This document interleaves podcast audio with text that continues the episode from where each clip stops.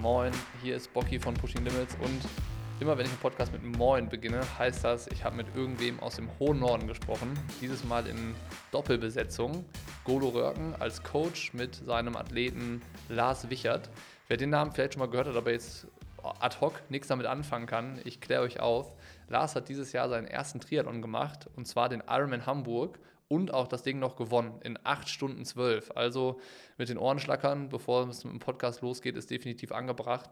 Ähm, passiert natürlich nicht einfach so, muss man dazu sagen. Lars hat eine lange Vergangenheit als Leistungssportler, kommt aus dem Rudern, war da auch bei Olympia dabei und hat äh, mehrere Jahre auf hohem Niveau schon Sport in seinen Körper reingepumpt und äh, jetzt eben den Triathlon für sich entdeckt und äh, macht sich da auf zu neuen Zielen. Was das für Ziele sind, erfahrt ihr auch im Podcast, aber es geht natürlich auch um die Voraussetzungen, die Golo aus Mediziner, Schrägstrich Trainer sich ganz gut einordnen kann. Ähm, aber insgesamt war diese Podcast-Folge derart facettenreich und hat mir mega Bock gemacht, das ganze Gespräch für euch aufzuzeichnen, dass ich hoffe, dass ihr beim Zuhören genauso viel Spaß habt wie ich bei der Aufnahme und in dem Sinne viel Spaß mit dem Podcast. Also die erste Frage muss ja äh, lauten, Lars, ob, ob ich äh, du sagen darf oder ob ich dich siezen muss bei jemandem, der sein äh, Triathlon-Debüt auf der Langdistanz feiert in 8 Stunden 12 ähm, dachte ich mir, das gebührt dir Respekt, dass ich, dass ich dich ja das mal erst frage, weil wir kennen uns ja noch gar nicht, wir lernen uns jetzt im Podcast tatsächlich kennen. Das stimmt, wir lernen uns jetzt erst kennen. Ähm, gerne per Du unter Sportlern, immer per Du. Äh, sonst gibt es, außer meinen Kindern, sieht es mich niemand. das ist schon mal, schon mal gut zu wissen.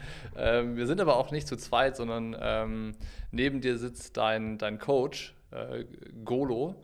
Ähm, den kennen wahrscheinlich manche vom Podcast oder aus äh, Social Media oder vielleicht auch noch aus seiner aktiven Zeit. Ich sage jetzt einfach mal, du bist nicht mehr aktiv, Golo, wenn ich das richtig äh, verfolge. Äh, ich glaube, wir haben uns das letzte Mal gesehen, als ich dein Fahrrad von Hawaii mit zurückgenommen habe, wo du noch gestartet bist und danach noch Urlaub gemacht hast. Ähm, erste Frage, erste richtig ernst gemeinte Frage an dich. Ähm, der Lars, was können wir von dem zukünftig noch erwarten? Ja, ähm, erstmal cool, dass ich hier sein darf. Freut mich total. Und du hast mein Fahrrad sogar zweimal mitgenommen, wenn ich mich richtig erinnere. Ähm, Echt? Ja, sein. zwei Jahre hintereinander. ähm, also Chapeau da nochmal. Ähm, ja, was kannst du vom Lars erwarten? Ähm, eine ganze Menge, würde ich sagen, könnt ihr erwarten von Lars. Ähm, also so ein Debüt, muss ich sagen, ich mache das ja auch schon ein bisschen länger als Coach. Und ich hatte auch schon einige, habe auch immer noch einige sehr schnelle Amateure bei mir. Aber in seinem ersten Triathlon so eine Performance hinzuzaubern, ist schon was ganz Besonderes.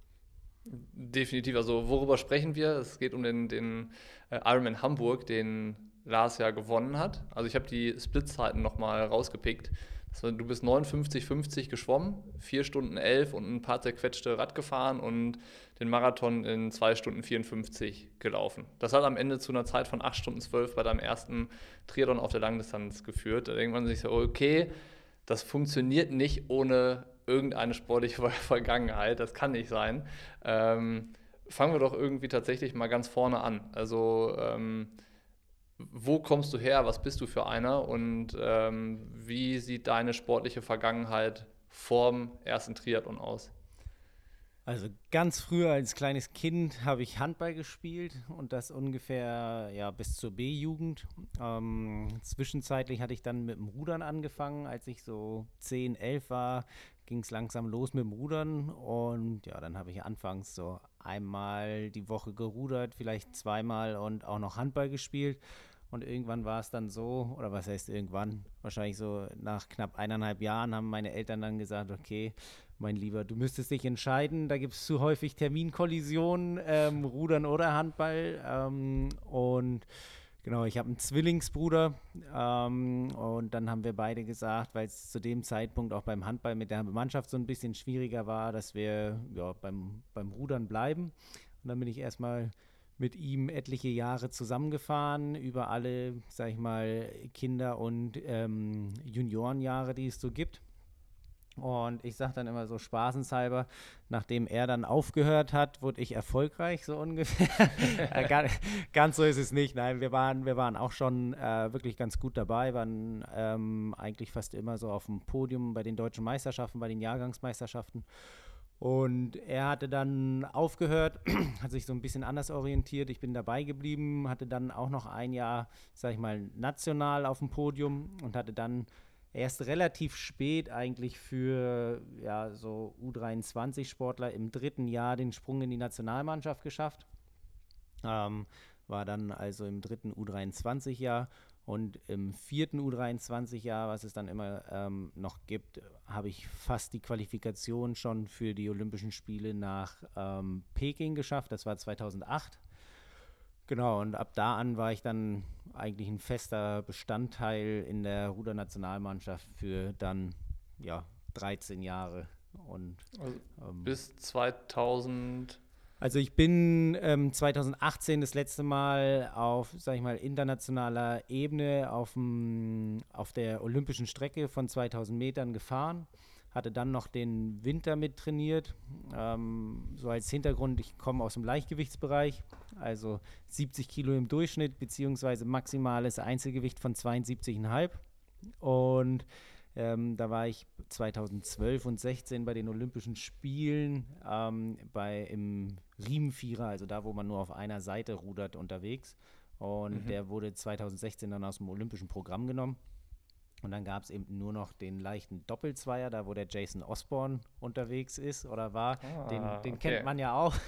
ja. Und genau, da waren Jason und ich äh, auch ähm, ja, Teammitglieder hatten zum Beispiel in Rio auch zusammen ähm, das Zimmer geteilt äh, oder die Wohnung. Also ähm, da kenne ich auch ein paar Geschichten. Geil. Ähm, und genau, dann bin ich halt zum Skullen gewechselt, war mit Jason 2017 und 18 quasi im gleichen Disziplinbereich unterwegs. Und 2018 ist es mir schon insgesamt ein bisschen schwieriger gefallen, auch immer dieses Gewicht zu halten, was so ein weiterer Stressfaktor war. Und irgendwie habe ich gesagt, ich hätte Bock auf was Neues und habe gesagt, okay, ähm, ich wechsle zum Schwergewichtsriemen.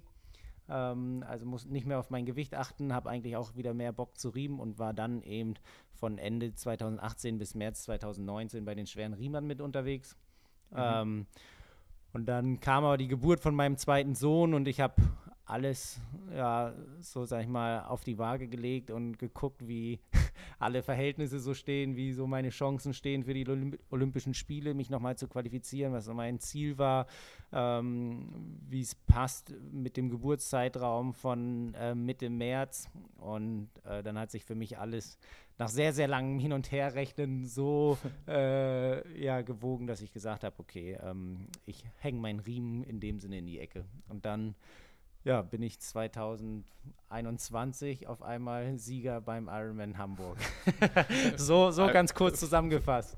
Ja, plötzlich können wir gleich noch ausführlich drüber sprechen. Ich glaube, ich habe jetzt auch schon verstanden, wie du das mit dem schnellen Debüt geschafft hast. Ähm, wahrscheinlich hast du da irgendwie so einen Deal mit deinem Zwillingsbruder gemacht und ihr habt dann so, so einen Staffellauf draus gemacht oder so. Jetzt kannst du es ja, jetzt kannst du es ja sagen. Äh, ja, wir, wir sind zweijährig. Also er, er ah, sieht nicht okay. ganz so gut aus wie ich. okay. Äh, aber Godo, vielleicht kannst du äh, ein bisschen erklären und gerne auch ausholen, weil das Phänomen, dass Ruderer im Ausdauersport, ähm, Radsport oder halt Triathlon nicht ganz schlecht sind. Das ist ja mittlerweile bekannt seit ein paar Jahren. Da gibt es ja auch viele äh, gute, prominente Beispiele. Jetzt sitzt eins davon neben dir und äh, du kannst es, glaube ich, aus wissenschaftlicher Sicht ganz gut äh, vielleicht erklären, woher dieses Phänomen stammt. Also warum sind die Ruderer im Triathlon oder im Ausdauersport so gut? Ja, das ist echt voll die interessante Frage. Und ich wünschte, ich könnte dir jetzt so ad hoc darauf eine perfekte Antwort geben aus wissenschaftlicher Sicht. Aber ähm, wir haben da auch schon bei uns, ähm, ich mache noch so ein bisschen was an der Spoho und da haben wir auch ein, zwei echt ganz gute Ruderer dabei, die auch so als Trainer unterwegs sind, zum Beispiel Steffen Held. Und mit Steffen habe ich mich da auch schon so oft drüber unterhalten. Und ähm, wir glauben beide, dass es sehr viel damit zu tun hat, dass diese Belastung, dass du die ganze Zeit Blut shiften musst von deiner unteren Extremität in obere Extremitäten also ja. weißt du, dass du halt immer diesen Transfer machen musst zwischen Beine und halt Oberkörper, dass das einen relativ krassen Impact irgendwie so hat. Das ist der eine Punkt, was, was wir so glauben, was ein großer, großer Faktor ist. Und das zweite ist, ähm, dass die Trainingsintensität, die Ruderer so abspulen, ein bisschen anders ist, als so wir das vielleicht auch gerade aus dem Radsport kennen. Also die, die Disziplin ist halt relativ belastend, aber nicht so belastend wie jetzt zum Beispiel Laufen. Also du kannst halt ein relativ hohes Volumen dabei immer noch fahren. Also die Ruderer machen ja irgendwie auch ihre 15, 16, 17 Stunden. So, mhm. oder korrigiere mich in der Spitze, aber so ungefähr. Ja, vielleicht, also in der Spitze höher, aber im Schnitt kommt es, glaube ich, aufs Gesamtjahr ziemlich gut hin, so zwischen 17 und 18 Stunden. Jo. Ja, und ihr fahrt relativ wenig so Easy-Meter, was so den Low-Intensity-Bereich angeht. Also es ist schon, es ist schon intensiver, wenn du dich ein, wenn du es einfach durchführst und dir das einfach genau anguckst. Ich meine, das kann jeder mal, kann auch jeder von den Triathleten einfach mal machen. Setz dich mal auf ein Ruderergo, fahr mal 10 Minuten locker. Danach ist das nicht mehr so richtig locker. Das ist halt ja. schon so eine gewisse moderate Intensität. Und ich glaube, dass das, und das meinte Steffen, Steffen eigentlich auch, dass wir glauben, dass das einfach einen anderen Effekt hat, so generell auf dein System. Ich hätte tatsächlich gedacht, dass es eine ähm, fundiertere Antwort dazu gibt, anstatt äh, jetzt eine Mutmaßung. Äh, ich hätte gedacht, dass das schon irgendwie äh, nachvollziehbarer ist. Aber was, vielleicht ist das ja, ich, äh, dann, kann, dann kann ich mein, meine Meinung ja auch noch mit in den Hut schmeißen. Ja. Ähm, ich verfolge den Deutschland-Achter so ein bisschen und vor allem den, den Hannes Otzig oder Otzig.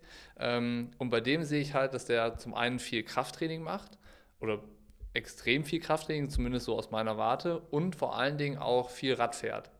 Mhm ist das irgendwie was, was die Voraussetzungen zum Triathlon dann irgendwie natürlich ein bisschen verbessert nochmal. Also, dass man einerseits dieses intensive Rudertraining hat, wo es nie so richtig locker ist, und dann halt Krafttraining, was ja, glaube ich, auch gut für Ausdauersportler ist, plus irgendwie zumindest mal im, auf dem Rad zu wissen, wie man sich da bewegt und wie man, wie man Rad fährt. Ich setze jetzt einfach mal voraus, dass, dass Lars auch immer schon viel Rad gefahren ist. Äh, aber kannst du natürlich auch gerne erzählen, ob das tatsächlich der Fall ist. Ähm, ja, früher, sag ich mal, oder was heißt früher, aber so in den Anfangsjahren bin ich gar nicht so viel Rad gefahren. Das ist dann erst so Richtung, ja, 2012, 13, 14 irgendwie so gekommen, dass ich da schon nochmal mehr auf dem Rad saß als Ruderer ist es häufig so, dass man eben in den Trainingslagern dann, um den Umfang noch hoch, ähm, um den Umfang, sage ich mal, noch höher zu halten, ähm, äh, spult man da eben dann auf jeden Fall auch noch Radkilometer ab, weil so 200 Ruderkilometer in der Woche sind dann auch schon nicht ohne, also so das, was dann meistens äh, im Frühjahrstrainingslager dann so ein bisschen Probleme bereiten kann, sind die Hände, wenn man wieder mhm. so richtig viele Ruderkilometer als Umfang hat. Und da ist es wirklich so, um dann mal rauszukommen, ähm, sind dann eben so zwischen zwei, zweieinhalb, drei Stunden Einheiten auf dem Fahrrad auf jeden Fall noch. Ähm, und die sind dann schon eher im, im lockereren Bereich. Äh, da holt man sich auf jeden Fall so die lockeren Stunden. Ähm, sag ich mal, mit Jason als, als sehr gutes Beispiel. Er hat zum Beispiel das eher so gemacht, dass er dann so die ähm, Belastung eher auf dem Wasser gefahren ist und dann sich die langen, lockeren Einheiten eben wirklich aufs Rad gesetzt hat. Also er hatte da nochmal eine ganz, äh, viel, viel größere Unterscheidung als, sag ich mal, so der Großteil der anderen Ruderer. Ähm, mhm. Und ist damit, glaube ich, auch ziemlich gut gefahren.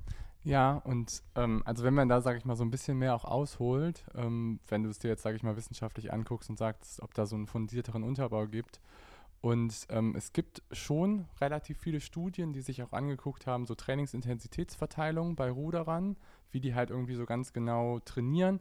Und zum Beispiel, wenn du auch den Transfer so zum Triathlon machen willst, ich weiß nicht, kennst du Dan Plus? Mm, sagt mir nichts, nee. Okay, Dan Plus ist ähm, Altersklassenweltmeister bei den Amateuren gewesen mit Rekordzeit 2018 mit einer 824 auf Kona. Okay, krass. Und ähm, der war der ähm, Trainer und Coach äh, und Exercise-Physiologe von dem Kiwi-Pair, von dem erfolgreichsten neuseeländischen Zweier, ähm, Zweierpärchen, ähm, die einer, die halt unglaublich gut im Rudern, sage ich mal, abgeräumt haben. Und er hat auch zwei, drei Studien formuliert, wo er halt die analysiert hat und wie sie einfach ganz genau trainiert haben. Und ähm, er meinte halt, dass der eine von denen, ich glaube, das war Eric Murray, hat, glaube ich, relativ polarisiert trainiert. Das heißt, er hat relativ viel so im Low-Intensity-Bereich gemacht. Und im Low-Intensity-Bereich, genauso wie Lars es auch erklärt hat, er hat auch immer viel noch Rad dazu, sage ich mal, substituiert. Und dann hat er relativ viel aber auch High-Intensity gemacht, aber das eben alles so im Rudern. Und der zweite, Hamish Bond, ja, oh, Gott sei Dank. Hausaufgaben hat, gemacht. ja, der, hat, der hat mehr so ähm, pyramidal trainiert und das heißt, dass du relativ viel auch Low Intensity machst, aber dann auch viel so in diesem Medium Intensity Bereich und nicht mehr so viel High Intensity Training. Und der hat aber auch sein Low Intensity Training ähm, gemacht, ähm, auch auf dem Fahrrad. Und der hat zum Beispiel auch probiert, beim den Zeitfahrweltmeisterschaften ähm, für Neuseeland an den Start zu gehen und war da auch gar nicht so schlecht unterwegs. Ach, krass. Das ist ja dann irgendwie ähnliche Geschichte wie, wie bei den ganzen anderen äh, Beispielen.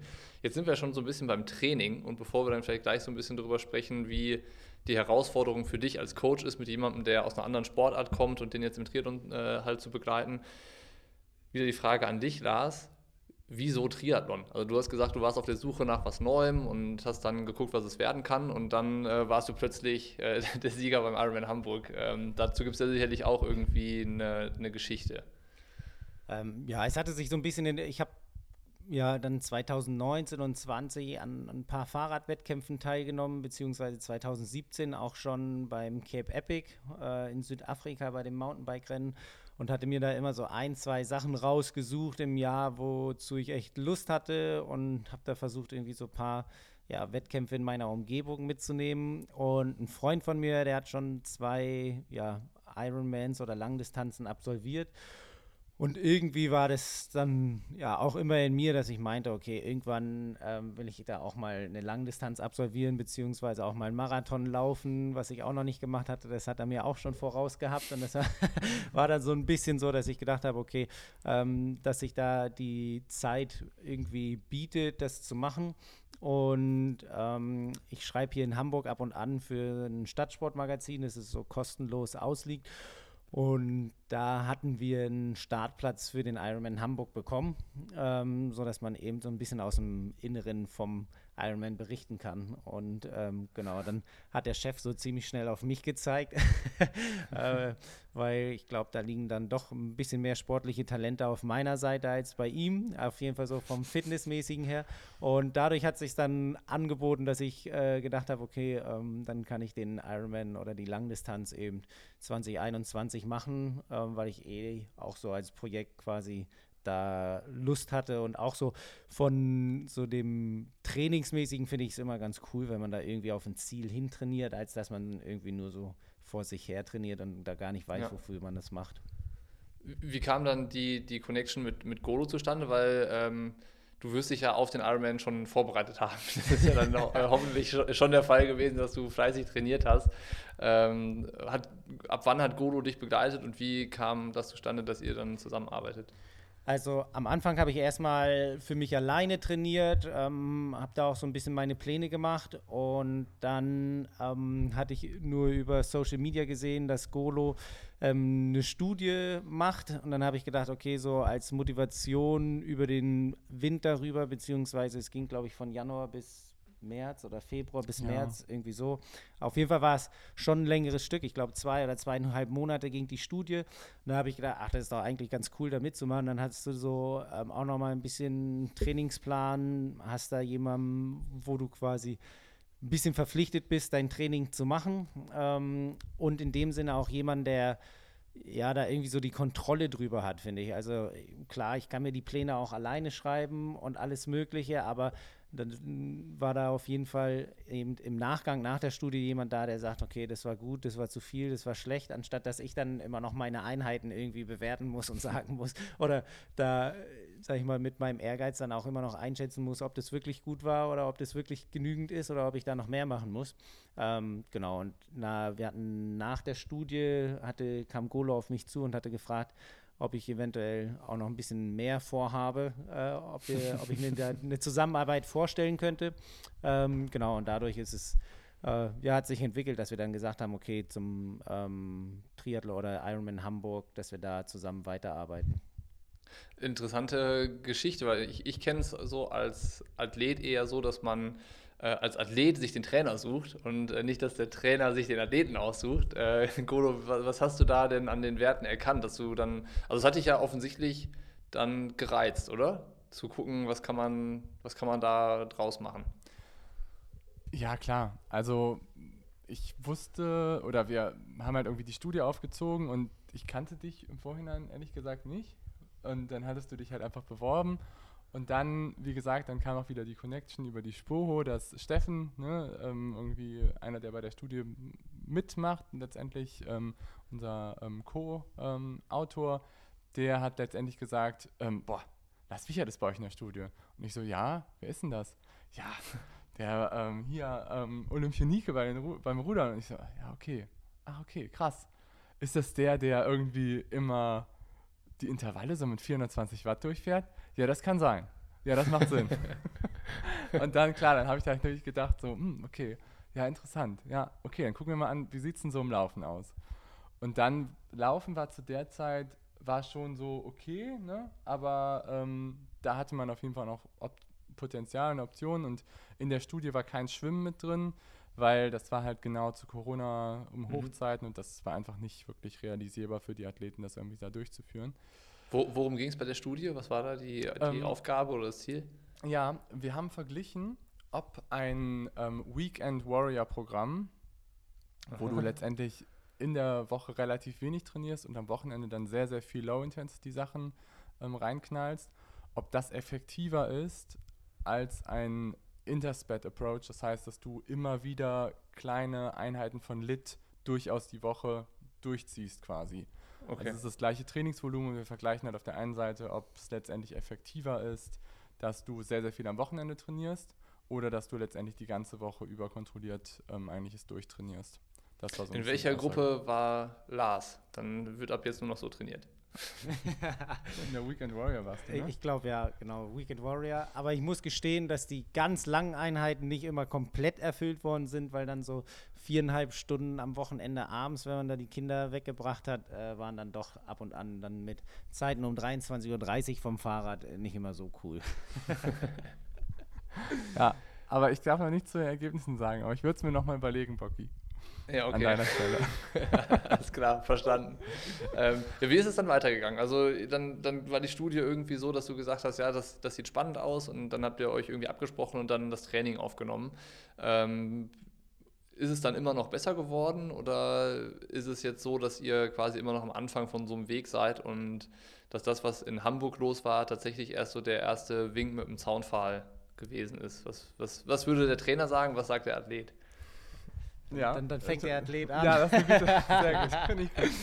Ähm, sag mal, wenn ich alle drei Teildisziplinen angucke, dann würde ich sagen, ähm, ist Fahrradfahren auf jeden Fall die stärkste Disziplin. Ähm, aus meiner Sicht kann man da auf jeden Fall eben noch an der Position und alles was verändern, sodass der, äh, sag ich mal, Aerodynamik ähm, noch besser wird. Ich da eventuell auch noch mal mit ein paar Watt mehr über die Gesamtstrecke komme. Ähm, hängt wahrscheinlich auch immer so ein bisschen davon ab, wie der Kurs ist und wie, sag ich mal, die ähm, äußeren Bedingungen sind. Ähm, Schwimmen ist klar ein Defizit. Ähm, jetzt nicht so ein Defizit, dass ich sage, ich habe überhaupt keinen Bock, schwimmen zu gehen, sondern ich habe echt ähm, ja, Lust, äh, jetzt sage ich mal, nach dem Ironman bin ich da auch ähm, wesentlich aktiver bei. Habe da auch so das Gefühl, dass ich mich da verbessere oder auf jeden Fall weiß, woran ich arbeiten muss. War zum Beispiel auch bei äh, Johann hier am Wochenende beim Kurs. Ähm, mhm. Hat bei mir, glaube ich, nicht ganz so doll die Hände über dem Kopf zusammengeschlagen wie bei manch anderem. ähm, aber da gibt es auf jeden Fall noch ordentlich Potenzial und da muss es nach vorne gehen. Genau. Und ähm, beim Laufen Klar, mit einer 2,54 ist es jetzt erstmal gut. Ich hatte da auch, sag ich mal, ja keinen großen Druck von hinten, so konnte ich da ziemlich befreit auflaufen. Ähm, da ist halt wirklich dann aus meiner Sicht so die Frage, wenn mal andere Bedingungen sind, wenn es heiß ist, wenn man da in dem Sinne in so einem Iron War äh, unterwegs ist, wie es da dann aussieht.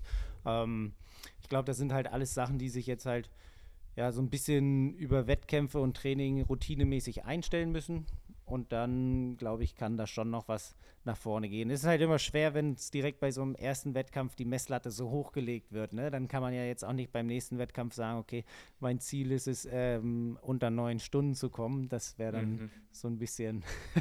kann, kann, so Fluch und Segen zugleich sein. Genau, kann Rennen, Fluch ne? und Segen zugleich sein, absolut. Aber ich versuche da, genau, die Lockerheit mit in alle Wettkämpfe zu nehmen, die ich so habe und ähm, da irgendwie meine Zeit zu bestätigen beziehungsweise noch zu verbessern. Das wäre auf jeden Fall so die Ziele, die ich habe. Ja, das hört sich jetzt so nach Gefühl und Einschätzung an. Äh, mal gucken, was, was der Trainer da von dir zu sagt. Ja, also ich sehe vor allen Dingen auch noch viel Potenzial in den Begleitfaktoren, also in Routinen, in Dinge, dass man es halt fest integriert, dass wir vielleicht auch noch so ein bisschen an Ernährungsdingen arbeiten und auch an Umfeldsachen arbeiten. Vom Training her haben wir auch noch viel Potenzial. Also kann ich sagen, wie viel du trainiert hast vom Ironman Hamburg? Ja, klar. Ja, okay. ähm, Lars hat halt im Durchschnitt zwölf Stunden trainiert. Was, oh, das ist nicht allzu viel. Ja, wo wir halt definitiv noch, noch viele Stellschrauben haben, an denen wir arbeiten. Aber das weißt du selber, du warst selber Profi, nur weil du viel trainierst, heißt es halt nicht, dass du schneller wirst. Also da muss man einfach ganz klar schauen, dass wir halt irgendwie es gut aufbauen und ihn natürlich auch verletzungsfrei kriegen und jetzt nicht irgendwie irgendeinen Mist, sage ich mal, reinkriegen mit irgendwelchen kleinen Wehwehchen, die sich dann irgendwie durchziehen, wie vor dem Ironman Hamburg, wo du irgendwie doch nochmal ins Ruderboot gestiegen bist und das eine Boot in die eine Richtung gefahren ist und leider dein Bein in die andere Richtung wollte. Oh, ja. ja, und das sind halt einfach so Sachen, da, das, das kann man halt irgendwie gut aufbauen, dass wir es halt ganzheitlich aufbauen und dadurch halt irgendwie so nach vorne bringen. Ja. Ja, ich hatte das äh, nach dem Ironman Hamburg bei, bei Trimark gelesen. Ähm, da gab es ja dann einen relativ ausführlichen Bericht so über dein Rennen und wie das gelaufen ist und auch dann so ein paar Statements danach. Ähm, jetzt, der Ironman Hamburg war ja kein Profirennen. Das war so ein am Ende ein, ein Rennen, wo nur in Anführungszeichen Amateure gestartet sind. Aber es ist ja logisch, dass sich nach so einem Rennen irgendwie die Frage stellt, ähm, ja, wo geht der Weg hin? Also mit der Performance hättest du ja in jedem Profirennen ähm, Bestand gehabt. Also das, das ist ja, das ist zweifelsfrei. Ähm, gleichzeitig ist es ja einmal so die Sache, so leistungsmäßig auf dem Level zu sein, aber sich auch selber als Profi zu sehen, was gehört dazu, was würdest du selber sagen, was brauchst du, um Profi zu sein? Bist du jetzt Profi? Also was hat sich vielleicht nach dem Ironman Hamburg getan? Ist eine Entscheidung für die Zukunft gefallen? Ähm, wie, wie geht es jetzt quasi weiter für dich? Also vielleicht kannst du so ein bisschen was zu dem Thema mal erzählen. Fang gerne da an, äh, wo du anfangen möchtest und dann können wir darüber ja noch ein bisschen äh, quatschen. Insgesamt finde ich es halt ganz spannend, weil ich mich ja fast in der gleichen Phase befinde wie ihr in eurem Projekt.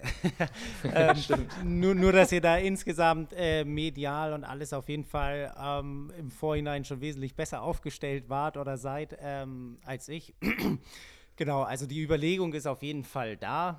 Ähm, sag ich mal, ich habe mich mit Golo oder auch, äh, sag ich mal, mit meiner Familie hingesetzt und mal überlegt, wie man alles aufziehen könnte, beziehungsweise wie so die Ziele sein könnten. Ich meine, ich bin ja jetzt auch keine 20 mehr oder keine Mitte 20, sondern ähm, werde dieses Jahr noch 35. Ähm, also voll im besten Alter eines Langdistanz-Triathleten. ja, ja. ähm, und genau, dadurch, dass ich die Hawaii-Qualifikation angenommen habe, ist auf jeden Fall klar, dass ich nächstes Jahr noch als Amateur starten werde. Also das äh, ist sicher.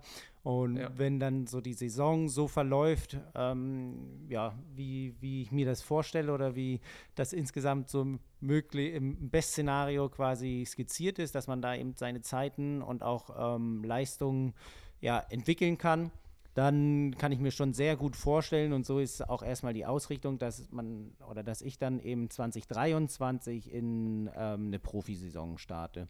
Insgesamt Genau, vom Aufstellen her ist es schon so, dass, sage ich mal, so das Schwierigste ist, da ähm, Partnerschaften zu finden, wo man eben eine finanzielle Unterstützung hat. Weil für mich ist es schon so, oder mein Commitment, wenn ich sage, ich bin Profi, dann kenne ich das ja schon so ein bisschen, sag ich mal, aus dem Rudern. Da war ich zwar in der ähm, Sportfördergruppe der Bundeswehr, ähm, hatte in dem Sinne ja auch einen Arbeitgeber, aber in der Sportfördergruppe ist es ja schon so, dass man ja zu drei Viertel mindestens eigentlich komplett für den Sport freigestellt ist und da auch den Fokus drauf legen kann. Ähm, Genau, und so ist mein Commitment eigentlich, dass ich sage, okay, wenn ich Profi bin, dann möchte ich da auch größtenteils eigentlich meinen Fokus komplett aufs Training haben. Äh, mhm. Inwieweit man da eventuell dann noch ja, irgendwie Teilzeit oder so arbeitet, das ist dann so die andere Frage, aber eben mit einem Vollzeitjob äh, muss ich sagen, äh, würde ich dann sagen, gut, dann kann ich glaube ich auch weiterhin noch ein bisschen Spaß auf dem Amateurlevel haben oder so. Ähm, dann ist da für mich vielleicht so ein bisschen dann der, der Fokus verschoben. Du hast ja auch immer noch, ich meine, du machst ja nicht nur Triathlon. Also, weißt du? Ja, ja, ja. Das, das darf man halt auch nicht vergessen, dass du auch noch deine Masterarbeit machst, du halt auch noch einen Trainerjob hast und du hast ja auch viele Baustellen, die irgendwie gleichzeitig noch da sind.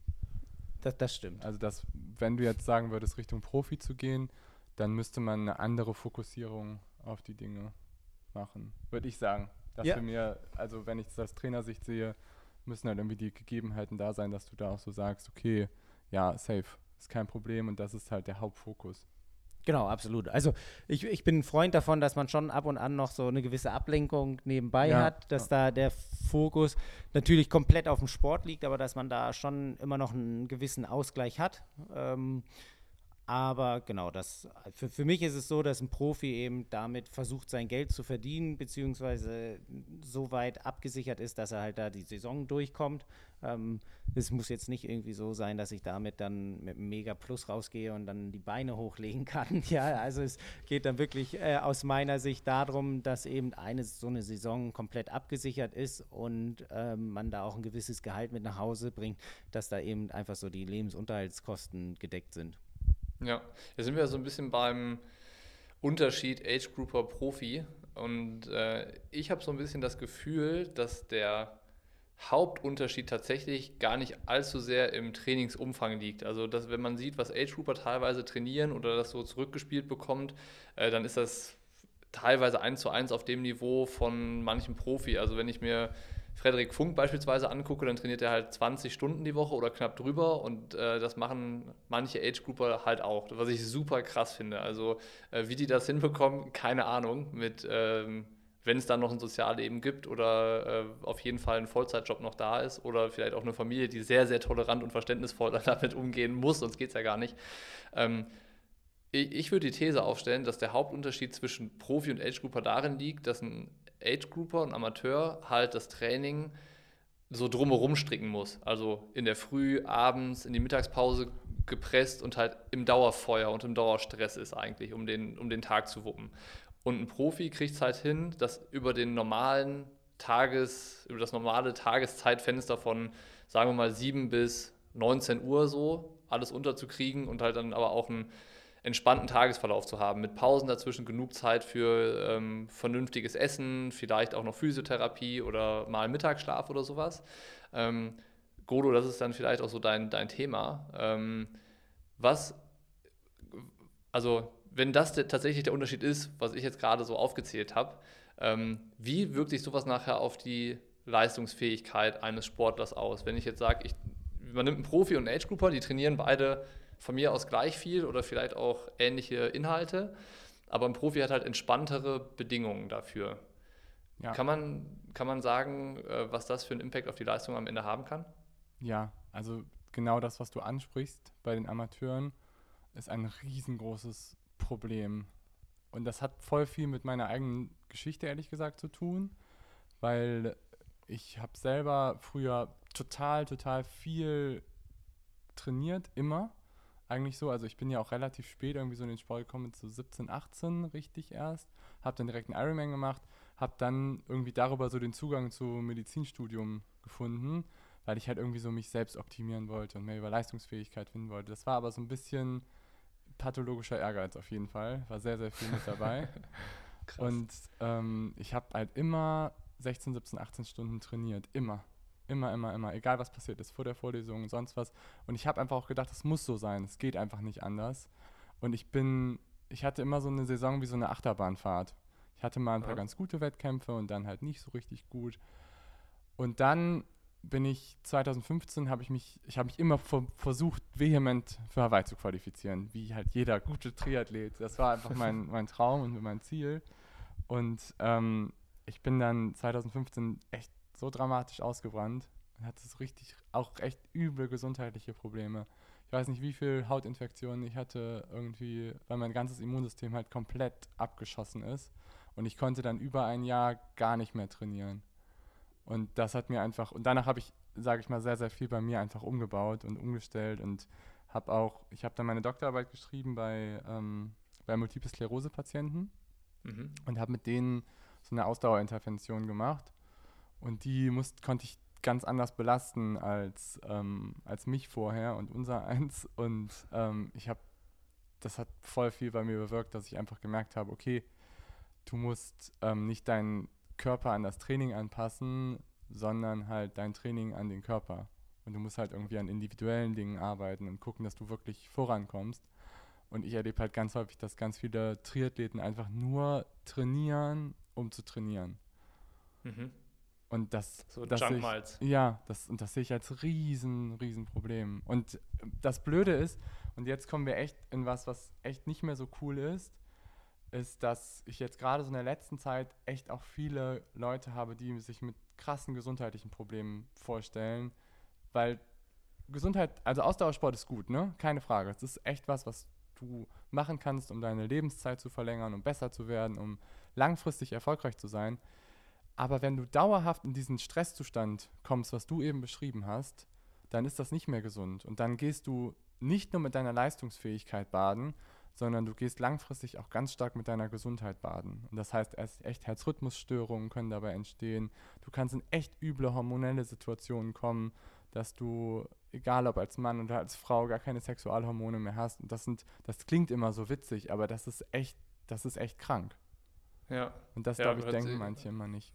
Ja. Hört sich schon, schon nicht gesund an, aber ich glaube auch, dass äh, das Triathlon ein Sport ist, der unheimlich dazu verleitet, weil man das so vorgelebt bekommt und ähm, man, man auch so dieses Bild immer, also der Triathlon an sich ist ja so ein heroischer Sportler oder, oder der, der krasseste unter den Ausdauersportlern. So drei Sportarten, immer viel, immer hart und äh, ausgezehrt bis zum geht nicht mehr und sowas. Und dann entsteht genau das, was du gerade gesagt hast, man denkt, man muss das jetzt machen, man muss so sein. Finde ich aber ganz interessant, Lars, wie ist denn deine Wahrnehmung von jemandem, der jetzt noch gar nicht irgendwie so ich sag mal, im Triathlon schon verbrannt ist oder irgendwie eine riesen Vergangenheit hat. Ich meine, Golo und ich, wir sind jetzt seit Jahren irgendwie in diesem Sport und wir sind da natürlich dann auch schon wahrscheinlich betriebsblind teilweise. Äh, jetzt bist du neu. Wie, wie nimmst du den Sport denn eigentlich wahr? Oder als, äh, wie würdest du das definieren? Wie muss man als Athlet sein, um da erfolgreich zu sein? Oh, gute Frage. Also für mich stellt sich schon, oder ich habe ja auch komplett für mich alleine eigentlich trainiert bis zum Ironman. Also bin da auch so überhaupt nicht mit der Triathlon-Szene eigentlich irgendwie in Berührung gekommen. Hatte ja vorher auch keinen einzigen Wettkampf oder so. Ähm, und bin da ziemlich ja, befreit eigentlich rangekommen. Ne? Also in, irgendwie komplett ohne Erwartungen und halt vielleicht so ein bisschen wie so ein Surfer-Dude irgendwie da in die Wechselzone gekommen. Ja, wirklich so ziemlich relaxed. Und für mich macht es schon den Anschein, und das deckt sich aber auch, sag ich mal, mit anderen Sportarten, wenn man da so im Altersklassenbereich unterwegs ist, dass viele schon so einfach mit dem Messer zwischen den Zähnen da sind, weil sie so das abliefern wollen, was sie eben im Training gezeigt haben und, und wofür sie die irgendwie die ganze Zeit brennen. Und da ist dann teilweise aus meiner Sicht schon ein bisschen zu viel Ehrgeiz dabei. Oder was heißt zu viel Ehrgeiz, aber der auch einfach zu fest ist, um da wirklich seinen größtes Potenzial abzuleisten und dass da teilweise ja die Strukturen doch sehr eingefahren sind und man da teilweise so ein bisschen weniger offen gegenüber was Neuem ist, so in die Richtung. Also das, ja, also auf einmal kommt da so ein Ruderer äh, bei den Radfahrern und ist im Radfahrerzirkus und dann kommt da noch ein Ruderer und ist im Triathlon-Zirkus und alle denken so, ey, weg mit euch, mit so viel Leichtigkeit oder so. Ähm, Genau, da könnte, glaube ich, einfach so ein bisschen mehr ja, über den Tellerrand ab und an geguckt werden, mehr Lockerheit mitgebracht werden, dass eben so Wechsel zwischen Sportarten einfach funktioniert. Ich meine, wir hatten es auch beim Rudern mit dem Oliver Zeidler, der vom Schwimmen zum Rudern kommt und dann wird ja. er da auf einmal Europameister und Weltmeister. Ähm, so, wenn, wenn da Leute eben so relativ unbefangen rankommen und man da eben nicht schon jahrelang dabei ist, ich glaube, da kann man sich so als alt, eingesessener Athlet wirklich so eine Scheibe abschneiden. Also so wie Olli Zeitler da rangegangen ist, absolut top. Ne? Also da konnte ich mir dann in dem Sinne auch eine Scheibe abschneiden, so von, von der Lockerheit oder so. In dem Sinne auch vielleicht so ein bisschen von der Naivität, wie man dann rangeht. Ne? Also das ja. und das sind, glaube ich, so einfach Punkte, die man als Athlet, der schon lange dabei ist, einfach mal so ein bisschen betrachten sollte und dann eventuell mitnehmen kann das hört sich jetzt wahnsinnig leicht an, aber wenn man so seine Muster hat, die dann aufzubrechen, ist natürlich schwierig. Du musst sie erstmal erkennen und dann musst du ja auch Wege und Mittel finden, da rauszukommen. Aber mich würde jetzt interessieren, das hast du ja jetzt dann so ein bisschen als, nennen wir es mal, einen Teil des Erfolgsrezepts ausgemacht. Also locker zu sein, nicht so fest zu sein und äh, zu gucken, dass man halt mit der, ähm, mit der nötigen Naivität irgendwie, was ja nicht heißt, dass man lapidar an die Sache rangeht, also du nimmst es ja dennoch ernst, ähm, dabei ist. Wie versuchst du dir das denn jetzt zu behalten? Also wenn du sagst, du möchtest 2023 als Profi starten und hast nächstes Jahr ja wahrscheinlich, äh, ohne dich unter Druck setzen zu wollen, aber das Ziel, Age Group Weltmeister zu werden auf Hawaii, ähm, dann ist natürlich der Weg irgendwie wahrscheinlich in diesen, in, in diesen Druckkessel, Triathlon-Sport, ähm, irgendwie eher geebnet, an, anstatt zu sagen, ich bleibe jetzt, ich sehe weiterhin alles ganz locker und ganz unbefangen ähm, weil du es ja auch gesagt hast, jedes weitere Rennen schürt natürlich auch eine Erwartungshaltung irgendwie bei dir selbst, bei deinem Umfeld, bei dann vielleicht potenziellen Sponsoren oder die Leute, den Leuten, die das verfolgen und so. Ähm, wie versuchst du dir das zu bewahren, der, der lockere Lars zu bleiben? Ja, ähm, auf jeden Fall eben im Training nichts übertreiben. Ne? Also da auf jeden Fall würde ich mal sagen, im Training einfach so in den Zonen bleiben, in dem, was man gut kann, das auf jeden Fall absolvieren und da irgendwie nicht lauter Sachen neu erfinden, weil man glaubt, dass man da dann mit besser wird. Ne? Also da bin ich schon so einer, wenn ich da meine Werte habe und weiß, wieso die Pulswerte im Verhältnis zu meinen Wattwerten sind oder sonst wie, ähm, da bin ich ja dann schon mal auf einem ziemlich guten Weg und weiß, was, sag ich mal, der Motor aktuell zu leisten hat, was auf jeden Fall dann schon eine gewisse Lockerheit mitbringt ähm, für den Wettkampf. Wie es jetzt im nächsten Wettkampf ist, kann ich äh, schwer beurteilen. Ähm, aber ich hoffe, dass es vorher auf jeden Fall so sein wird, dass ich da genau so die Puls-Watt-Verhältnisse habe und die bringen mir dann natürlich schon eine gewisse Lockerheit mit. Ähm, auch aus meiner Sicht eben während des Rennens gar nicht zu viel darüber nachdenken, wie irgendwie die Zeiten sind, wenn ich dann irgendwie beim Schwimmen dann doch äh, über der Stunde aussteige, dass man dann, äh, dann nicht gleich irgendwie den ganzen Fahrplan über Bord wirft und sagt, okay, dass ich dann ja beim Fahrradfahren auf einmal 10 Watt mehr treten muss, um die Minute rauszuholen oder so. Ne? Das sind ähm, glaube ich, viele mentale Vorgänge, die da mitspielen, um die gewisse Lockerheit mitzubringen. Klar, und der Druck, ähm, der so von außen kommt, den man selber hat, ähm, ich, ich, kann schwer erklären, wie ich versuche, damit umzugehen. Ähm, beim, beim, Rudern war es ja ähnlich, sag ich mal, wenn man da seinen 2000 Meter Bestwert hat und da immer wieder ähm, jedes Jahr. Das erklär doch mal das Auswahlverfahren beim Rudern. Wie du letztendlich zu Olympia gekommen bist. Wie, was das für ein Struggle ist, mental. Weil dagegen ist Triathlon echt Kindergarten. Das ist kein Witz. Ja, erzähl. Gut, beim Rudern muss man sich das vorstellen, man ist eine große Mannschaft. Ähm, also wenn ich jetzt für mich aus dem leichten Vierer ohne erzähle, zum Beispiel kann ich ein gutes Beispiel aus 2008, äh, 2012 geben.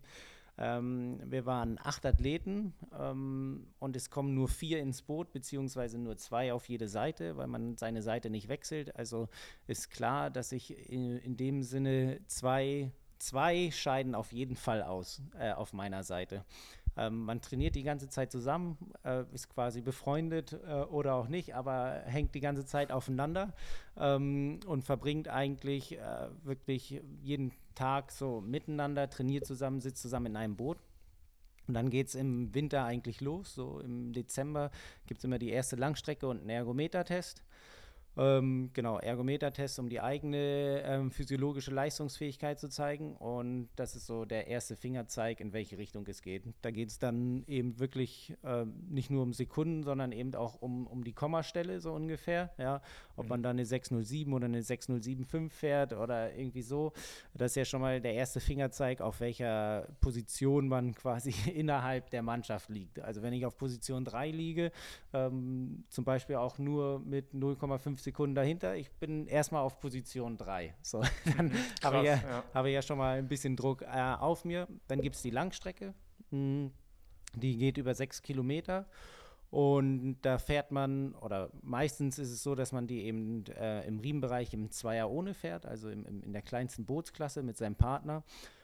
Genau, und da geht es dann auch erstmal darum, seinen Bugball in dem Sinne oder die, den zeitlichen Abstand so zu haben, dass man da auf jeden Fall ähm, ruderspezifisch seine komplette Leistung zeigt und ähm, dem Trainer beweist, okay, hier äh, rudertechnisch ist mit mir auf jeden Fall mehr zu rechnen. Dann geht es quasi in den Winter, gibt ein paar Trainingslager, immer wieder Belastungen gegeneinander, sodass man halt immer wieder auch ähm, geprüft und getestet wird.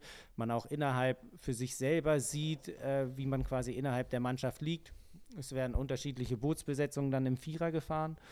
Und dann ist quasi ein ähnliches Auswahlverfahren oder das ähnliche System dann wieder im Frühjahr mit dem Ergotest und mit dem ähm, 6000 Meter Test auf dem Wasser.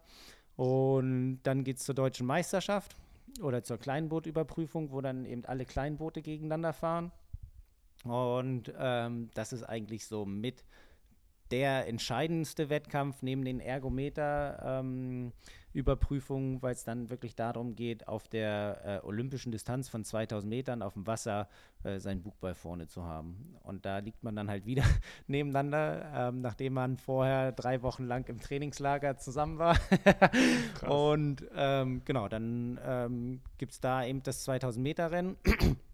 Ähm, demnach gibt es dann ja auch wieder ein Ranking und dann liegt es am Trainer, wie er sagt, wie er eben sein ähm, Boot besetzen möchte. Also dann wird dann halt geguckt, okay, der war auf dem Ergo so, rudertechnisch passt es so, menschliches Gefüge ist ungefähr so. Also der hat dann da schon klar auch ewig viele Trainingseindrücke, weil man ja in dem Sinne dann schon drei, vier Monate die ganze Zeit zusammen trainiert hat mm, und auch natürlich äh, im Mannschaftsboot unterwegs war, so dass sich da eine gewisse Mannschaft eventuell schon herauskristallisiert hat. Aber wenn da dann die Ergebnisse eben nicht stimmen bei der Überprüfung, dann kann es auch schnell sein, dass man eben, obwohl es vielleicht vorher vom Gefüge her gepasst hat, dass es dann eben ähm, ja nicht übereingeht und man dann eben raus ist. Und ähm, ja, dann, dann kennst du das ja, äh, wie, also dann, wie Golorat meinte, dann ist Druck im Triathlon ja tatsächlich Kindergarten gegen das. Ich dachte immer, ähm, also ich, ich, kannte die Geschichte tatsächlich in, also diese Qualifikationsmodi im Rudern waren mir so in Ansätzen bekannt, weil das der Hannes mal erzählt hatte ähm, vom Deutschlandachter. Das ist ja ein ähnliches Prozedere, glaube ich. Ähm, aber dann, dann bist du ja eigentlich doch Individualsportler, weil du kämpfst ja um deinen Platz. So, du, will, du willst ja einfach nur in das, du willst ja in das Boot und ab dem Zeitpunkt, wenn du drin bist, dann ist es wieder Teamsport. Aber erstmal musst du ja selber das aushalten und dann dein Bestes abliefern. Also es ist auf jeden Fall an einem selber gelegen, individuell stark zu sein. Ne? Das ist so das Hauptding. Ähm, in, in der Gruppendynamik sieht man ja jeden Tag, sag ich mal, an, an welcher Stelle man liegt. Und da ist es eben auch ein Mannschaftssport. Ne? Also ich, wenn man so eine riesen Trainingsgruppe hat, dann weiß man einfach, äh, wie die anderen trainieren, wie ich selber trainiere, wie meine Leistung gegenüber den anderen ist, die eventuell im Boot sind, wenn ich auf der Kippe bin. Ja. Ähm, Genau, eigentlich ist es die gesamte Zeit Mannschaftssport, immer bis zu den Wettkämpfen ähm, oder quasi äh, so Quali, ähm, Genau, genau. Also man, man muss halt schon versuchen, die ganze Zeit an einem Strang zu ziehen. Ne? Wenn es im Training schon gegeneinander geht, dann wird es danach auch schwer, im, im Boot äh, wieder gemeinsam irgendwie gemeinsame Sache zu machen. Aber es ist schon so, gerade, äh, man merkt es auch sehr in, in, in, so einem Olympiazyklus, ja, in so einer Olympiade von vier Jahren, so die ersten zwei Jahre sind meistens relativ easy, die Stimmung ist noch ein bisschen entspannter. Dann geht es Richtung der Olympia-Quali, die eben ein Jahr vorher stattfindet. Da merkt man schon, dass richtig Druck auf dem Kessel ist, weil eben auch nur wenige Boote sich qualifizieren. Mhm. Und Genau, dann heißt es halt nicht, wenn du in dem Jahr vorher in der Bootsklasse gesessen hast, dass du dann automatisch auch mit für die Olympischen Spiele qualifiziert sind, ähm, bist, sondern es kann halt dann gut sein, dass du das Boot für die Olympischen Spiele qualifiziert hast, aber dann bei den Olympischen Spielen nicht dabei bist, weil eben deine Leistung in dem darauffolgenden Jahr nicht passt. Also es ist in dem Sinne, ähm, genau, und wie du sagst, es ist halt ähm, ab dem Zeitpunkt, wo dann eben die Mannschaft gebildet wurde, bist du wieder in einem Boot und musst da komplett äh, zusammen an einem Strang oder quasi am, am Skull oder Riemen ziehen. Ähm, dann, wenn die Weltmeisterschaft vorbei ist, geht es dann erstmal wieder so ein bisschen gegeneinander, weil du ja wieder um deinen Platz im Boot kämpfst. Ne? also, ähm, das ist schon immer ein Auf und Ab. Also, klar, da kenne ich mich mit dem Druck aus, aber ja, ist das halt immer wieder eine neue Situation. Ähm, genau. Ja, Golo ist es vermeintlich einfacher, mit einem Athleten zusammenzuarbeiten, der ähm, so einen Background hat, anstatt mit jemandem, der, weiß ich nicht, eine jahrelange Vergangenheit im Triathlon schon hat und der vielleicht eher so schon in diesem äh, in dieser Welt so ein bisschen gefangen ist und so, so sich selber noch besser unter den Triathlon-Voraussetzungen kennt, ähm, als jetzt dann halt so wie Lars, der schon mit extremem Druck umgegangen ist in der Vergangenheit und äh, das aushalten kann. Also du meinst jetzt das Thema mentale Stärke? Ja, also ich meine eher, ob es für dich als Coach einfacher ist, mit so einem Athleten zusammenzuarbeiten, weil also bei euch im Podcast geht es ja auch dann, dann mal um Mindset und Mentales und so diese psychologische Komponente beim, mhm. beim Leistungssport Triathlon. Ähm, egal was jeder individuell für Ziele verfolgt. Also ich glaube, wenn du äh, Triathlet mit Zielen bist, dann ist es automatisch auch irgendwie Leistungssport. Ähm, aber du arbeitest ja auch mit Altersklassensportlern zusammen und äh, mit Leuten, die länger im Triathlon sind und eine andere Vergangenheit irgendwie in dem Sport haben. Ähm, ganz rein aus der Perspektive als Coach, mhm. ist es einfacher oder angenehmer, mit jemandem wie Lars zu arbeiten, als mit jemandem, der schon so lange im Sport ist, oder sind einfach andere Herausforderungen da, die dich dann äh, reizen? Also bei Lars packen mich natürlich irgendwie ganz viele Dinge, so auch als Coach und als Trainer, weil ich das einfach das ganze Projekt super, super spannend finde und cool finde. Und was bei Lars halt auch einfach so cool ist, ist, dass er halt auch so viel Potenzial bei sich sieht. Also ich finde es immer super spannend, wenn man letztendlich, egal welcher Athlet, wenn man halt einfach Bock daran hat, weiterzukommen und dieses Potenzial einfach sieht und das halt ausbildet bauen möchte. Und nicht, wenn man irgendwie festgefahren ist und sagt, nee, es geht nicht anders, es ist der einzige Weg und ich habe es immer so gemacht und es gibt nichts anderes. Dann mhm. ist eine Zusammenarbeit immer total schwierig. Aber ja. ähm, mit Lars ist es halt immer so, dass, wie er auch vielleicht sagt, so diese Naivität so ein bisschen sich einfach bewahrt und dieses Kreative und dass man einfach offen ist und da halt auch irgendwie so neue Dinge immer wieder kennenlernen möchte und das ist halt mega, mega cool. Und ja. das erlebe ich auch zum Beispiel bei jetzt Leuten, die auch schon lange länger dabei sind, so zum Beispiel wie Leonie. Die hat, also Leonie hat eine sehr große Naivität immer wieder, die auch manchmal ihr so ein bisschen zum Verhängnis wird. Aber trotzdem hat, trotzdem hat sie so diese Offenheit. Und das erlebe ich ganz häufig bei Leuten, die einfach gut sind und die sich so weiterentwickeln wollen und die halt Lust daran haben, irgendwie sich, sich immer an sich zu arbeiten, dass sie letztendlich auch diese Offenheit mitbringen. Und ja, denken so. Irgendwie auch Grundvoraussetzungen, ne?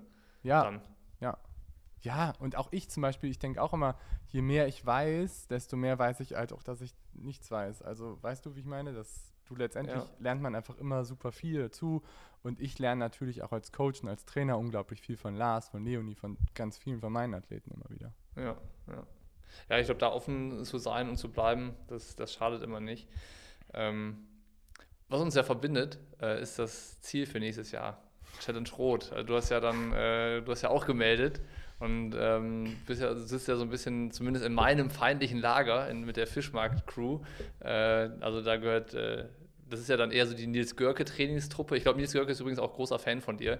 Der hat äh, mir nach dem Ironman Hamburg, äh, glaube ich, das erste Mal vorgeschwärmt davon, dass er selber selten Athleten gesehen hat, die im Wettkampf so locker und äh, so unterwegs gewesen sind mit dem, mit dem ganzen Drum und Dran und Zuschauer und äh, auch wie du das Ganze noch wahrnehmen konntest, so auf der langen Distanz. Das war, glaube ich, neu für ihn. Ähm, aber ja, jetzt startest du in Rot. Ähm, ist das wie so eine Trainingsgruppe da mit Ruben und Fritz und Co. Oder ist das dann eher so, wie jetzt dann so ein Schwimmwochenende mit Johann, so ein bisschen äh, Zweckgemeinschaft? Oder ähm, trefft ihr euch mal, trainiert ihr zusammen oder geht ihr euch aus dem Weg? Äh, wie, wie ist das Gefüge da bei euch in Hamburg? Dem neuen Triathlon-Hotspot kann man ja eigentlich sagen. Das ist der Triathlon-Hotspot. Also wer erfolgreich sein will, ne, der muss hier zu Fritz zum Europameister kommen. Ähm, ähm, da habe ich eine Menge mitgenommen. Nee, also ähm, aus dem Weg gehen tun wir uns auf jeden Fall nicht. Ähm, ich muss sagen, so die, die Gesamtstruktur, die da geschaffen ist mit der Trainingsgruppe und wie, wie sie sich da organisieren, ist schon echt äh, richtig stark, muss man schon sagen. Ähm, ich wohne ja jetzt nicht direkt in Hamburg, deswegen ist es für mich teilweise so ein bisschen schwieriger, alles immer ähm, zu organisieren. Äh, aber ich habe zum Beispiel auch schon mit Ruben äh, im Wald äh, die Wege unsicher gemacht beim Mountainbiken oder so. Also wenn es sich da mal ergibt ähm, oder die zum Beispiel so grob bei mir in der Heide vor der Haustür vorbeifahren, dann gibt es mal kurz eine Nachricht, ob ich eventuell auch ganz, ganz spontan raus kann. Ähm, ich sehe es eher so, dass ich glaube ich auch was von denen da mitnehmen kann. Die sind ja auch schon äh, länger im Business dabei und glaube ich in einigen Sachen definitiv wesentlich affiner als ich. So was zum Beispiel so das ähm, technische Austüfteln von einigen Dingen angeht oder so, wenn man das äh, mit anguckt. Ähm, deshalb, ich glaube, wir können da wirklich ähm, alle von profitieren, wenn wir da mal zusammen unterwegs sind. Jetzt mit der Ansage, dass sie mich da ähm, mit ins Team Fischmarkt geholt haben, muss ich da ja auf jeden Fall auch mal Intervalle am Fischmarkt drehen, sonst kann ich mich da auch nicht ähm, mit reinzählen. Ähm, genau, aber ich finde das wirklich ähm, so eine richtig angenehme Sache, wenn es so unterwegs ist und da eventuell auch in dem Sinne zwei unterschiedliche Trainer oder Trainingsgruppen irgendwie zusammenarbeiten. Das ist auf jeden Fall, glaube ich, fruchtend für alle. Voll. Jetzt hast du so ein bisschen das Stichwort für Golo gegeben. Das äh, würde mich nämlich interessieren. Ähm, Gibt es für dich auch Austausch dann mit anderen Trainern, wenn du weißt, okay, da sind Athleten, die sind auf einem Leistungsniveau, das würde vielleicht auch Sinn machen, dass sie mal zusammen trainieren, aus Motivationsgründen oder genau das, was Lars meinte, dass man was voneinander lernen kann oder sich was abschauen kann bei dem anderen oder einfach auch neue Bereiche entdeckt, die man selber noch gar nicht auf dem Schirm hatte. Ähm, bist du mhm. da im Austausch dann auch mit anderen Trainern oder suchst du den immer wieder oder sagst du, nee, ich habe die Weisheit mit Löffeln gefressen und äh, es, läuft nur nach, es läuft nur nach meinem äh, Geschmack? Ja, ich habe auf jeden Fall die Weisheit mit Löffeln gefressen und wenn irgendwie jemand gegen mich schießt, dann gibt es richtig Ärger. Nein, also ich finde, dieser Austausch ist halt total, total wichtig, dass man das auch so macht. Ich habe ehrlich gesagt mit Nils noch nicht gesprochen, aber es ist halt total die gute Idee natürlich, das auch so auszubauen. Und es gibt ja auch noch ähm, Philipp, der auch noch nächstes Jahr, sage ich mal so, zurückkommt, bei mir aus der Gruppe, der auch in Rot startet. Dann gibt es auch noch oh, Simon ja. Müller hier. Ähm, also der startet aber nicht auch noch in Rot, oder? ich weiß es nicht, wenn wir jetzt Simon oh, motivieren no. können. ja, also ich glaube, Rot wird auf jeden Fall richtiges Feuerwerk nächstes Jahr, Krass. das denke ich schon. Nein, aber was du sagst, ist total wichtig. Also, dass man letztendlich irgendwie auch einen guten Austausch hat. Ich habe auch, weil ich nicht mit Max zum Beispiel auch immer ähm, viel gearbeitet. Max Höflich hier vom Landsmedikum, der die Leistungsdiagnostik da macht. Oder mit Peter Leo ähm, aus, aus Tirol. ähm, mittlerweile Dr. Peter Leo auch. Und das sind einfach äh, total die guten und wichtigen Kontakte letztendlich. Und dass man sich da einfach immer noch mal austauscht und mal gewisse ja. Dinge einfach auch bespricht. Oder auch mit ja. anderen Coaches, auch mal aus anderen Bereichen, wie gesagt, aus dem Rudern, Steffen. Und das ist halt, ich finde es super wichtig, dass man da einen guten Austausch auch immer hat. Ja, krass. Also ich, ich glaube, dass das Triathlon sich da gerade auch nochmal neu entwickelt. Also das ist, glaube ich, auch was, was dann tatsächlich auch so durch die äh, digitale Welt passiert, dass man einfach auch viel bei anderen mitbekommt oder mitbekommen kann. Und das ist halt dann auch, sei es über YouTube, Podcasts, was dann vielleicht eher so die, ähm, die Kanäle sind für die Wissenschaftler, wo man was erklären kann und auch mal ausholen kann. Oder dann sowas wie Instagram, wo sich die Athleten dann so ein bisschen öffnen und zeigen, was sie so machen, dass darüber ganz viel von dieser Vernetzung irgendwie ähm, ja, ermöglicht wird überhaupt. Und ähm, das war ja vor, keine Ahnung, drei, vier, fünf Jahren noch ganz anders. Da hat dann, glaube ich, jeder eher so lokal sein Süppchen gekocht und da war dann so dieses äh, über die Stadtgrenze hinweg ähm, irgendwie miteinander in Kontakt sein. Ähm, gar nicht so gang und gäbe im Triathlon. Was auch wieder zeigt, was für ein junger Sport das eigentlich ist. Also so eine richtige Geschichte gibt es im Triathlon ja auch noch nicht, außer dass es halt einfach eine ähm, exponentielle Entwicklung gab in fast allen Bereichen. Und ähm, ja, ich hoffe oder drücke die Daumen, äh, dass, dass die dann irgendwann auch bei dir, Lars, ankommt mit, den, mit der Sponsorensuche. Also, dass ich das dann für 2023 irgendwie erfolgreich gestalten kann. Ähm, und äh, wenn man das verfolgen möchte, irgendwie, wenn ich jetzt sage, so, ey, das äh, scheint ein cooler, cooler Typ zu sein, Ähm, sportlich hat er was drauf und wie er so den, den Weg da bestreitet. Ähm, hoffentlich bis zum Profi 2023 über die Age Group Weltmeisterschaft äh, auf Hawaii und den Challenge Rot nächstes Jahr. Äh, wo kann ich das tun? Also, äh, wo bist du aktiv? Du schreibst im Hamburger Stadtanzeiger, aber den, den, kann, den kann, sich ja jetzt nicht jeder nee. Äh, einsammeln. Stadtanzeiger ist es nicht, es ist äh, Sporting Hamburg, aber da berichte ich jetzt auch nicht ähm, über mich, also da berichte ich eher über andere Sportler. Ähm, also da kann man allerhöchstens mal lesen, was ich so schreibe. Äh, wer so genau so mich kennenlernen möchte, beziehungsweise ein bisschen teilhaben möchte, kann es halt auch über Instagram machen, Lars-Wiechert oder eben auf Strava. Ich glaube, da heiße ich auch ganz normal Lars Wiechert. Äh, also ganz, ganz klassisch. Ähm, sonst habe ich da keine ähm, Medien oder so, die ich da noch äh, irgendwie bediene. Und so muss ich auch sagen, habe ich eben auch Ruben und Fritz kennengelernt, dass man, dass ich da die beiden irgendwie einfach vorgeschlagen bekommen habe, denen gefolgt bin und dann einfach gesehen habe, dass sie da äh, so Triathlon-mäßig unterwegs sind, ähm, sodass man sich da eben mal über Instagram das erste Mal geschrieben hat. Also ich, ich kannte sie halt vorher auch absolut überhaupt nicht. Ähm, das ist eben auch eine ganz lustige Sache, wie man sich da kennenlernen kann. Ja, cool. Genau, das sind so die einzigen beiden Medien, wie man mich verfolgen kann. Einmal sehen kann, wie ich trainiere, dann können alle nachtrainieren. und sonst genauso das poste, wozu ich einfach Lust habe, äh, was authentisch ist. Ja, cool. Rolo, bei dir ist es wahrscheinlich vor allen Dingen nach wie vor der Podcast ne? und ähm, YouTube bist du ja mittlerweile auch aktiv und erklärst das ein oder andere Phänomen und äh, leistest Aufklärungsarbeit. Ähm, nenn doch nochmal genau die Channels, dass die Leute da ähm, eventuell, wenn sie Bock haben, da so ein bisschen die sportwissenschaftliche Schiene ähm, noch ein bisschen besser beleuchtet zu bekommen, wo sie das bei dir machen können. Ja, cool. Ja, auf jeden Fall. Also der Podcast genau ist eigentlich so sehr groß oder unser größtes Medium eigentlich Rocket Science Fitness heißt der, wo ich mit ähm, Dr. Leonie Conchada das zusammen mache, wo wir halt über viele Themen sportwissenschaftlich, aber auch viel über Gesundheit und Leistungsfähigkeit im Allgemeinen sprechen. Und dann gibt es ähm, relativ neu, weil jetzt seit vier Monaten, den YouTube-Kanal Dr. Golo Röhrken oder auch Rocket Racing oder auch www.rocket-racing.com, wo du eigentlich auch nochmal viele Infos zu Gesundheit, Leistungsfähigkeit, ganzheitlicher Ansatz findest. Alles klar, das ist doch dann irgendwie der Link für alle, die sagen, ich bin über diesen Podcast hinaus daran interessiert, ähm, den AD zu verfolgen und das, was der Wissenschaftler mir gerade erzählt hat, irgendwie äh, noch, ein, noch ein bisschen besser präsentiert zu bekommen oder breiter äh, zu verfolgen. Ich würde äh, mich bei euch bedanken. Das war tatsächlich Stand jetzt der interessanteste Podcast, den ich je aufgenommen habe. Äh, wirklich, fand ich wirklich richtig geil. Also ähm, normalerweise kennt man das ja, dass man sich mit Leuten unterhält, die ewig in dem Sport sind und die, weiß ich nicht, dann zumindest mal eine Riesenschnittmenge haben mit dem, was man selber schon so erlebt hat und dann ähm, springt der Funke nicht, nicht direkt so voll über, dass dann so das äh, Interessenfeuer vollkommen entfacht. Ähm, das war jetzt hier ein bisschen anders. Einmal, weil Godo wir uns tatsächlich ja schon ein bisschen kennen und äh, ich das natürlich auch verfolge, was du so machst. Das heißt, ich wusste so ein bisschen, wie du unterwegs bist, aber Lars, wir kannten das tatsächlich gar nicht. Ich glaube, wir haben zwei äh, Instagram-Nachrichten geschickt und dann äh, zweimal bei WhatsApp vor dem, vor dem Podcast. Das, heißt, äh, das war sehr, sehr spannend und sehr, sehr interessant und ähm, ich bin gespannt, wo die Reise hingeht und vermutlich werden wir uns dann spätestens in Rot persönlich begegnen. Absolut, freue ich mich drauf, genau. Und äh, du kannst deinem Podcast-Partner auch sagen, dass er noch die Rudereinheit zu absolvieren hat, weil eigentlich wollte er, als er hier in Hamburg zu Besuch war, noch rudern gehen, aber dann hat er doch irgendwie ähm, gesteckt. Ähm, insgeheim hat er mir aber geschrieben, er kann rudern und möchte gerne ein Doppelzweierrennen gegen Ruben und Fritz haben. Ähm, da hat er sich dann schon drauf gefreut, dass er auf jeden Fall da die beiden äh, schlagen wird. Ich bin gespannt. Davon wusste ich bisher nichts, aber ich, äh, wir, wir werden darüber berichten, wenn es so weit kommt. Ja, super. Ja.